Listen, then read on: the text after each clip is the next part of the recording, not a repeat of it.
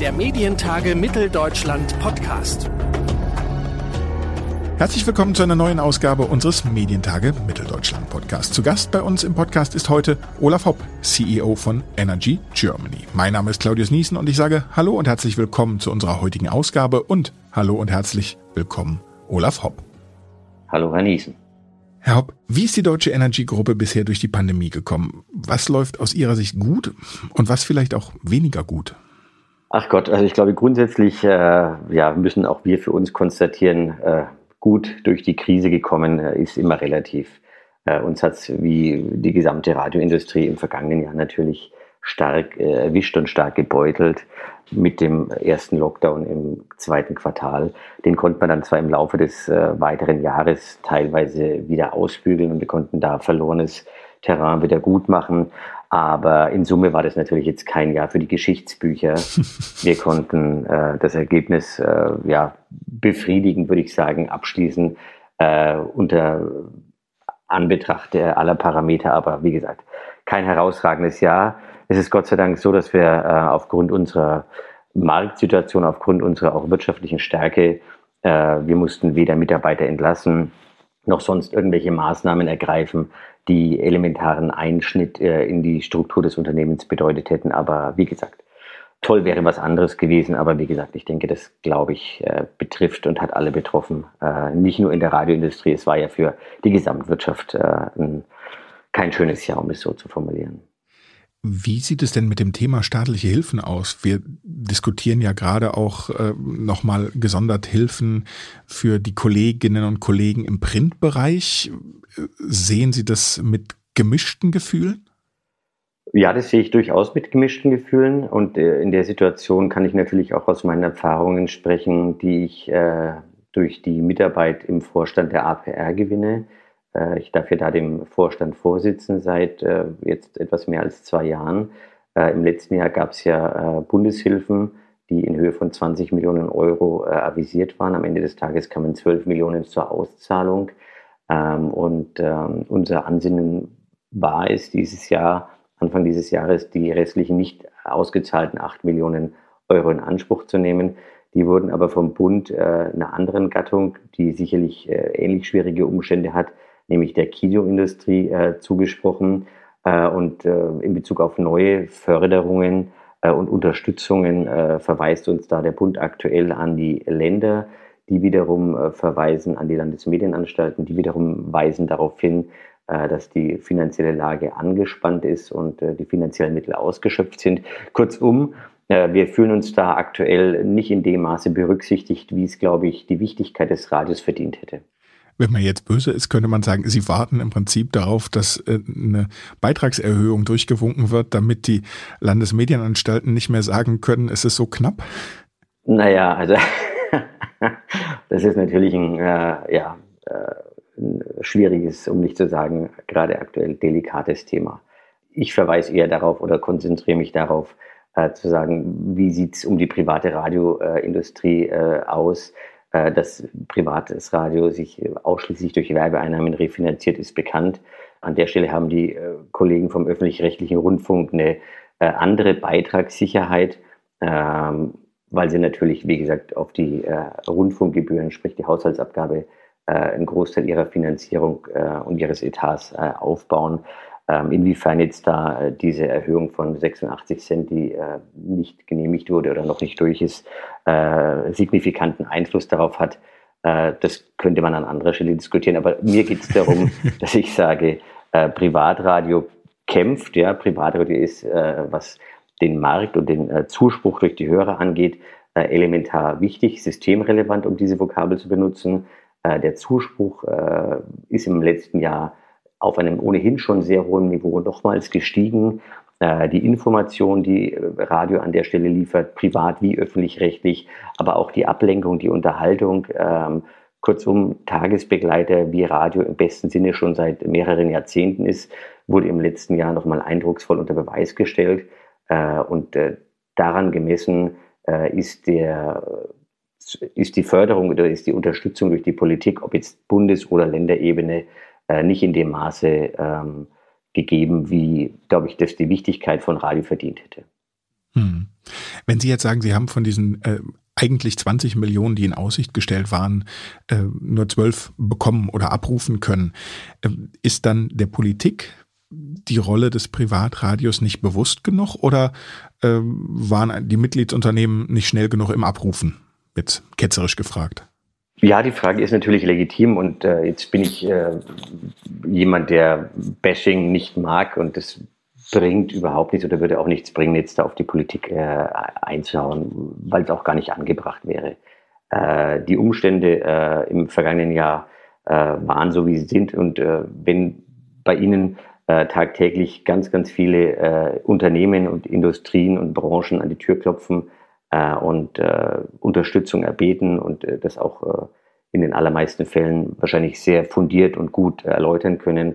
und ähnlich war es der private Hörfunk, der solche ähm, Erläuterungen, denke ich mal, in sehr, sehr guter Art und Weise vorbringen konnte. Dann bleibt am Ende des Tages möglicherweise der ein oder andere ein bisschen zu kurz bedient.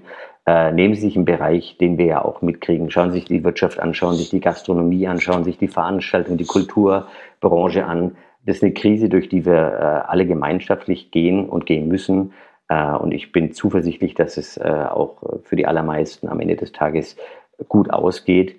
Äh, wenngleich, wie gesagt, äh, da durchaus teilweise existenzbedrohende Szenarien ja nicht irgendwo nur am fernen Horizont zu sehen sind, sondern tagtäglich vor der Haustür stehen äh, mir, es ist nicht meine Art und Weise, da irgendjemandem Vorwurf zu machen. Und äh, wie gesagt, wir schauen nach vorne, versuchen die Situation so anzunehmen, wie sie ist und daraus das Beste zu machen. Sie haben es eingangs schon gesagt, Energy steht wirtschaftlich auf soliden Beinen, steht gut da in Deutschland. Sie haben, wenn ich das richtig gezählt habe, elf Sender, zwei DAB Plus Lizenzen. Ist diese regionale Streuung, ist die in der Krise von Vorteil? Ja, äh, die lokale Präsenz äh, ist, glaube ich, äh, eine Stärke von Radio an sich und das trifft natürlich auch auf unser Unternehmen zu. Unsere Präsenz in den lokalen Märkten, in den wichtigen deutschen oder in vielen wichtigen deutschen Städten, nicht in allen, ähm, ist, glaube ich, eine Stärke des Unternehmens. Warum? Weil wir auf der einen Seite nah am Hörer sind und sein können. Der wiederum interessiert sich für die Dinge, äh, eine der Stärken von Radio, die bei ihm vor der Haustür passieren. Und auf der anderen Seite können wir natürlich auch unseren lokalen Geschäftspartnern, unseren Werbekunden die Angebote machen, die hilfreich sind, damit diese ihre Kommunikationsziele erreichen. Das, glaube ich, ist eine breite Basis von wirtschaftlich langfristigem Erfolg eines jeden Radiounternehmens. Dass wir darüber hinaus seit 2011 äh, mit Energy auch national äh, vertreten sind. Das heißt, dass wir bundesweit zu hören sind. Ich sage mal von Flensburg bis nach Oberammergau durchgängig mit einem äh, Programm zu hören sind. Das ist, glaube ich, eine sehr, sehr gute Ergänzung. Äh, warum? Weil sie A, Sendegebiete für das Unternehmen erschließt, in denen wir eben noch keine lokale äh, UKW-Präsenz haben oder hatten und sie auch, was den Werbemarkt angeht, unsere lokalen Angebote sehr gut ergänzt, weil somit nicht nur der lokale Werbepartner äh, bei uns äh, im Grunde ähm, die richtigen Möglichkeiten findet, seine Kommunikationsziele zu erreichen, sondern eben auch der nationale Werbemarkt entsprechend bedient wird. Und äh, insofern fühle ich uns da an der Stelle gut, um nicht zu sagen, eigentlich sattelfest aufgestellt. Wie entwickelt sich denn die Werbung auf DAB Plus in gleicher Relation wie die steigende Zahl von Hörerinnen und Hörern? Der Werbekunde äh, an sich, der unterscheidet zunächst mal nicht, äh, wo denn seine oder über welchen Ausspielweg äh, seine Werbung äh, zum Hörer kommt. Ähm, und insofern ist DAB Plus ja nichts anderes als die digitale Weiterentwicklung des bis dato bekannten äh, Übertragungsstandards UKW. Ähm, die ähm, Ermittlung der Reichweiten, die verschiedene Radiosender eben über DAB Plus erzielen, die ist seit einigen Jahren intensive und konstruktive Diskussion in den Gremien der Arbeitsgemeinschaft Medienanalyse, der AGMA, bei der jeder Radiosender Mitglied ist. Und es gibt seit einigen Jahren ja eine eigene DAB Plus Währungsstudie ähm, unter dem Dach der AGMA, die zu einer Fusion auch mit der MA Radio und der MA Audio geführt hat. Das heißt, die Reichweiten von DRB Plus Sendern, die sind auch in der MA Audio abgebildet. Und wenn Sie sich einige Sender anschauen, die beispielsweise auf dem ersten nationalen Multiplex äh, seit 2011 senden, dann sehen Sie schon, dass DRB Plus eine unheimlich positive Wirkung auf die Reichweitenentwicklung äh, haben kann. Da sind Sender genannt wie äh, äh, unser Haus, wie Klassikradio, wie Sunshine Live, wie Radio Bob und die Reichweitenentwicklung der Sender ist sehr, sehr positiv in den letzten Jahren gewesen. Und äh, da bin ich der festen Überzeugung davon, dass DRB daran einen signifikanten Anteil hat. Um nicht zu sagen, dass äh, DRB Plus durchaus als äh, Booster, als Turbo-Booster für die Reichweitenentwicklung äh, von Sendern bezeichnet werden kann, die ihr Programm auch über DRB Plus ausstrahlen. Warum ist es so? Ganz klar, äh, DRB Plus hat sich als Übertragungstechnologie neben UKW etabliert. DRB Plus ist der Radioübertragungsstandard der Zukunft und wird sicherlich eines Tages auch UKW ablösen, so wie einst UKW die Mittelwelle abgelöst hat. Und äh, in den Haushalten, in denen heute schon DRB Plus Empfangsgeräte vorhanden sind, ob jetzt in der Wohnung oder im Auto, ist im letzten Jahr das erste Mal zutage getreten, dass DRB Plus der beliebteste Hörfunk- oder Radioempfangsweg war. Das heißt, dort, wo DRB Plus beheimatet ist, hören die Menschen primär Radio auch über DRB Plus, weil es den einen oder anderen Vorteil gibt, den DRB Plus auch gegenüber UKW hat. Also DRB Plus ist äh, die Zukunft der, der Hörfunkübertragung um es an der Stelle kurz zu machen. Wenn Sie das jetzt so absolut sagen äh, im Vergleich zu UKW, aber äh, hat DAB Plus denn auch im Vergleich äh, zum Internet eine Zukunft? Das ist ja eine Diskussion, die äh, gerne und äh, vielerorten geführt wird. Ist DAB Plus äh, nur eine Übertragungs- oder eine Brückentechnologie, bis sich Radio über IP durchsetzt? Und ich glaube, es ist relativ also aus meiner Sicht heraus stellt sich das äh, relativ äh, einfach, aber eben doch anders als in der Vergangenheit äh, dar. Ähm, und damit will ich überhaupt keinen Totgesang auf UKW äh, ausüben, denn UKW ist eine Übertragungstechnologie, die sich seit mehreren Jahrzehnten hervorragend im Markt etabliert und auch bewährt hat. IP wird genauso wie DRB Plus äh, weiter wachsen. Äh, gleichzeitig wird eben die Nutzung über verschiedene Ausspielwege fragmentierter. Und äh, das wird auch der Weg in der Zukunft sein. Und wenn Sie mich persönlich fragen, glaube ich, es wird auch in, aus heutiger Sicht heraus acht bis zehn Jahren noch UKW geben. Denn wann einzelne Unternehmen UKW für sich möglicherweise als Übertragungsweg äh, definieren, der nicht mehr notwendig ist, weil über DRB Plus eine bessere, eine flächendeckendere, eine kostengünstigere Versorgung gewährleistet ist und sie dann möglicherweise sagen, ähm, ich schalte das ab. Das glaube ich, das wird jedes private Hörfunkunternehmen für sich individuell äh, entscheiden. Ähm, einige gab es ja bereits. Klassikradio hat in den vergangenen Jahren einige UKW-Frequenzen zurückgegeben, weil sie sagten, wir sind in den Regionen über DRB sehr gut und ausreichend äh, zu empfangen. Ähm, sprich, da wird es keinen gemeinschaftlichen Switch-Off-Date geben. Zumindest mal ist der aus meiner, aus meiner Sicht heraus heute nicht erkennbar für den privaten Hörfunk und ist, glaube ich, auch gar nicht gewollt, weil jedes Unternehmen, wie gerade gesagt, eben für sich individuell entscheiden muss und sicherlich auch abhängig von unterschiedlichsten Parametern.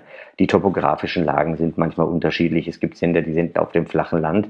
In Norddeutschland, in Schleswig-Holstein, sage ich jetzt einfach mal, äh, dem Klischee nach. Und andere, die im Schwarzwald beheimatet sind, haben topografisch ganz andere Anforderungen, äh, weswegen es möglicherweise mehr Sinn macht, längere Zeit äh, einzelne Sendeanlagen über UKW auszustrahlen oder auch nicht. Egal wie dem auch sei, das unterscheidet jedes, äh, entscheidet jedes Unternehmen für sich privat und, und alleine. Während hingegen natürlich die Situation bei den öffentlich-rechtlichen äh, Kollegen eine andere ist, denn da gibt es ja die Kommission zur Ermittlung des Finanzbedarfs der Rundfunkanstalten und die hat ja ganz klar schon ein, eine Roadmap gefordert und der Anforderung und der, der Forderung an sich werden sich die Kollegen auch an der Stelle stellen und werden für sich einen eigenen Fahrplan entwickeln, wann und wie sie möglicherweise von UKW zu DRB Plus switchen, wobei das möglicherweise, das kann man an der Stelle rausnehmen, es ist ja ein ganz klarer Ziel, es ist eine ganz klare Roadmap, den Weg hinzugehen. Wie gesagt, die Relevanz von IP an der Stelle, äh, die muss man nicht betonen, die ist natürlich gegeben und äh, man muss nur eines bedenken, ähm, denn das ist ja die äh, Argumentation derjenigen, die gesagt haben, DRB ist möglicherweise nur eine Brückentechnologie.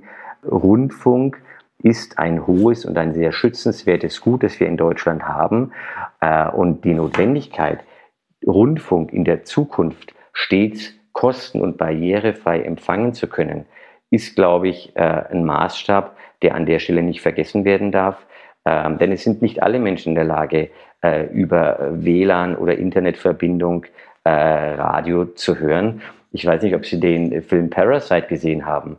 Ähm, da gibt es ganz am Anfang eine Szene, da ist diese Familie, die sich später äh, bei äh, dieser reicheren Familie äh, als Untermieter quasi einbringt. Da sitzen die in der eigenen Küche und versuchen über einen Kontakt zur Außenwelt, äh, zu den Mietern, die über ihnen wohnen, irgendwie in ein WLAN hineinzukommen, weil sie selbst nicht das Geld dafür haben, sich eine SIM-Karte, einen Vertrag mit einem Mobilfunkanbieter zu leisten etc. Ähm, und das muss man auch an der Stelle wenngleich uns das von der Lebenswirklichkeit möglicherweise nicht allzu nahe steht, aber immer ganz klar in Betracht ziehen oder im Kopf behalten, Radio, Hörfunk muss stets kosten- und barrierefrei für jeden zu empfangen sein. Dafür ist Radio zu wichtig, ist es dieses hohe und schützenswerte Gut, das wir haben. Ähm, und das ist äh, wichtig, weswegen ähm, man auch eben das immer in Betracht ziehen muss. Ich will noch einmal zurück äh, zu den öffentlich-rechtlichen Kollegen und der Roadmap, den Sie so ein bisschen äh, vorgezeichnet haben oder über die wir gesprochen haben, über die Sie gesprochen haben. Haben Sie an der Stelle, wenn man jetzt auch die aktuellen Diskussionen, die ja im Zusammenhang auch mit dem RBB aufgetaucht sind, aufgekommen sind, äh, haben Sie da, ja, wie soll ich sagen, vielleicht auch an der einen oder Stelle ein bisschen Mitleid mit den öffentlich-rechtlichen Kollegen. Da geht jetzt mal jemand voran und sagt, nee, wir müssen es aber ganz anders machen und progressiv und modern und dann gibt's gleich wieder von allen Seiten auf die Nase.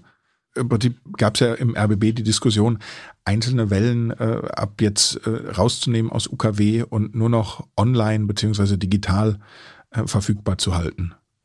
Ich glaube, das ist eine Entscheidung einer jeden äh, öffentlich-rechtlichen Anstalt für sich alleine äh, eben genau das, was wir gerade äh, besprochen haben, ähm, zu testen, ähm, welche Sender, welche Wellen ähm, sollen zukünftig oder sollen über UKW oder über DRB oder online verfügbar gestellt werden. Da sind ja die Diskussionen beim öffentlichen rechtlichen Rundfunk äh, sehr breit und, äh, und, und quasi aller Orten vertreten. Ähm, es gab Diskussionen, als Funk eingeführt wurde. In Bayern gab es Diskussionen, wie viele Sender äh, dürfen über welchen Verbreitungsweg oder sollen über welchen Verbreitungsweg äh, präsent sein. Da gab es die Diskussion mit dem Switch zwischen Klassik und äh, Puls, dem Jugendprogramm des Bayerischen Rundfunks, ähm, die lange Zeit geführt wurde, bevor der Bayerische Rundfunk für sich dann eine Entscheidung getroffen hat. Ich glaube, das äh, ist das gute Recht einer jeden einzelnen Anstalt, äh, für sich zu entscheiden oder zu ja, überlegen, wie sie ihre Programme distribuieren möchte. Und insofern, glaube ich, muss man da kein Mitleid haben, denn die Entscheidungen, die Überlegungen, die da getroffen werden, die sind sicherlich aus gutem Grund autonom äh, und souverän getroffen.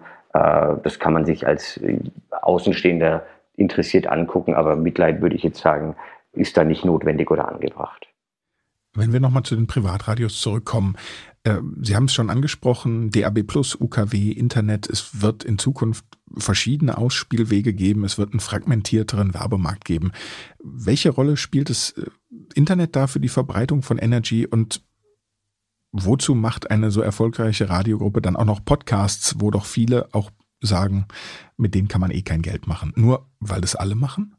Naja, also ähm, um mal mit äh, dem Internet anzufangen, also IP, weil das wir gerade hatten, wenn man sich die MA-IP Audio ansieht, ähm, die ja vierteljährlich äh, veröffentlicht wird, dann kann man feststellen, dass auch in der, in der letzten MA-IP Audio oder im vierten Quartal 2020 die Reichweite, das heißt die die, die, die, die Anzahl der Sessions äh, signifikant gestiegen sind. Ich glaube, wir sind jetzt aktuell bei äh, 500 Millionen Sessions, die Radio äh, äh, an der Stelle pro Monat erreicht.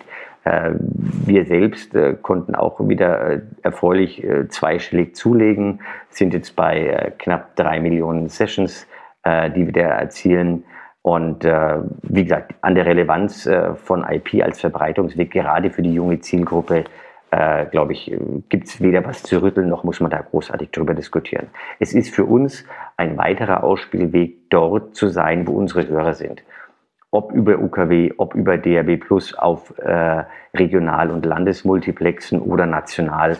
Äh, und genauso zählt IP für uns dazu, ähm, unseren Hörern die Möglichkeit zu geben, uns dort zu hören und in Situationen zu hören und über den Ausspielweg zu hören, der ihnen an der Stelle gerade gerecht ist. Ich glaube, das ist die Notwendigkeit oder das ist die Grundvoraussetzung für jedes Hörfunkunternehmen äh, und für jedes Unternehmen generell, sich an die Bedürfnisse äh, und an die Anforderungen äh, ihrer Klientel anzupassen. Und genauso gilt es für uns.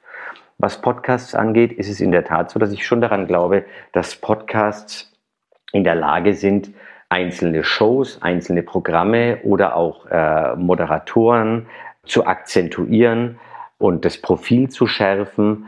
Ähm, und insofern ist es auch für uns äh, eine gute Gelegenheit, den Hörer oder unsere Hörer mehr noch in unsere Familie einzubinden, dem Hörer einen tieferen Blick zu ermöglichen äh, in Bezug auf, äh, was bieten wir an. Und wir haben in Summe zwölf Podcasts. Wir haben neben äh, den, unseren Morning Show Podcasts, die wir haben, haben wir ein paar Themenpodcasts wie Green Up Your Life oder den Energy New Hits Friday äh, oder den Star Talk, wo wir unter äh, Interviews führen mit Künstlern, wie andere Sender auch. Äh, wir bieten Special Interest Programme, Special Interest Podcasts an, um damit, wie gesagt, das Profil unserer Marke weiter zu schärfen und ähm, auch möglicherweise neue Terrains, neue Gebiete zu erschließen, äh, bei der wir während einer Live-Show nicht in der Lage sind, äh, die so intensiv in den Fokus der Diskussion zu stellen. Die Podcasts werden, werden sehr äh, gut angenommen. Ähm, das freut uns. Ähm, und deshalb machen wir das aus der Überzeugung heraus, dass wir unseren Hörern was anbieten, was sie selbst sehr interessiert und äh, äh, was, sie, was sie selbst sehr äh, gerne annehmen. Und die, äh, die Abrufzahlen, die wir mit unseren Podcasts generieren, die bestätigen uns da auch in unserer Annahme. Was die Vermarktbarkeit angeht, ist es natürlich so, dass Audio als äh, niedrigschwelligste Interaktionsstufe ja dafür einen Boom gesorgt hat, von dem auch Radio profitiert.